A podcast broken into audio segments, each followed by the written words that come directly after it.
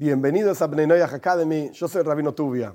En la clase anterior mencionamos que hay dos grupos de preceptos. Un grupo que tiene que ver con la relación entre el hombre y Dios. Un segundo grupo que tiene que ver con la relación entre los seres humanos. ¿Cuáles son los preceptos englobados en este segundo grupo?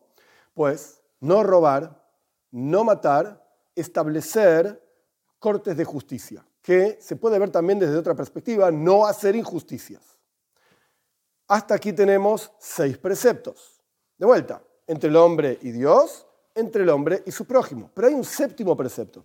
Este séptimo precepto, la traducción, por así decir, correcta, concreta del nombre del precepto es no comer parte de un animal vivo. Esto es lo que significa. ¿Cuál es el, el sentido detrás de este precepto?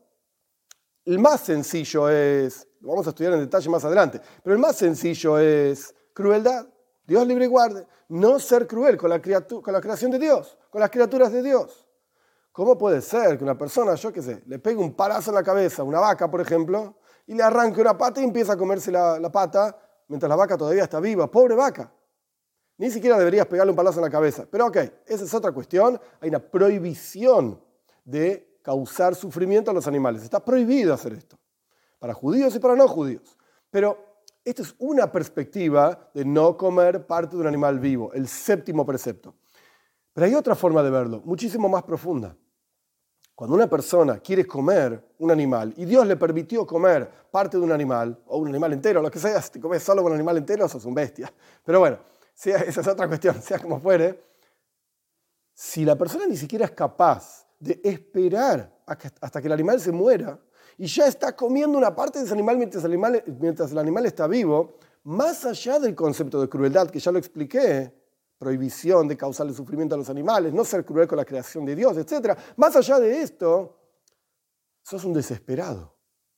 Sos una persona que no puede controlar sus pasiones.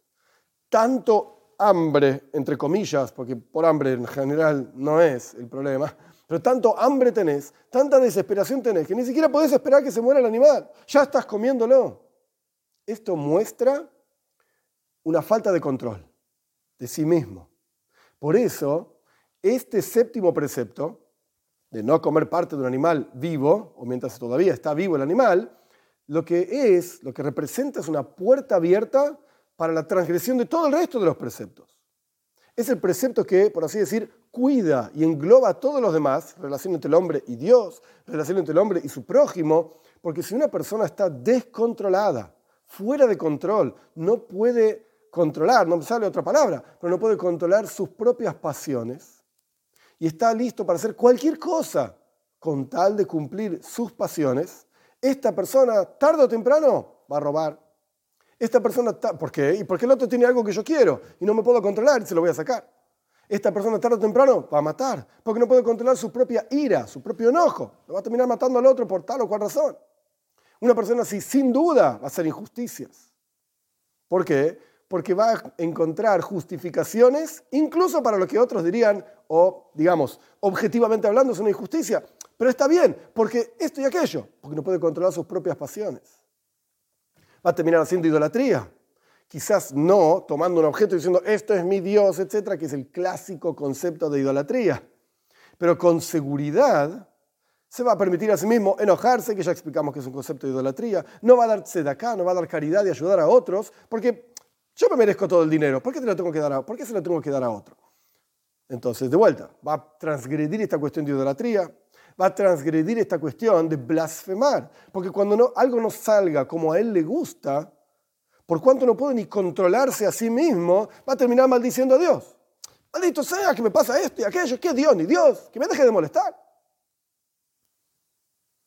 Y por último, va a terminar teniendo relaciones prohibidas por causa de que de vuelta no puede controlar sus pasiones. Y la verdad es que chicas lindas y chicos lindos hay en todos lados, en todo, lugar te vas a encontrar. Y en todo lugar vas a tener una, entre comillas lo digo, oportunidad lo digo de esta manera irónica, por supuesto, que está mal, etcétera, etcétera. Pero en todos lados vas a encontrar oportunidades. Y por cuanto no puedes controlar tus pasiones, pues lo vas a hacer. Y después vemos qué pasa. La pastilla del otro día, etcétera, etcétera. El que entiende, que entiende, el que no entiende, no pasa nada. Quiere decir que esta séptima cuestión de comer una parte de un animal vivo es de vuelta la puerta de entrada a todo el resto de las transgresiones, Dios libre y guarde, y es lo que engloba todo el todas las otras transgresiones. Entonces aquí ya tenemos los dos grupos. Un grupo entre el hombre y Dios, de preceptos, y un grupo de preceptos entre el hombre y su prójimo, y este séptimo que es la puerta y el portal para todos los demás.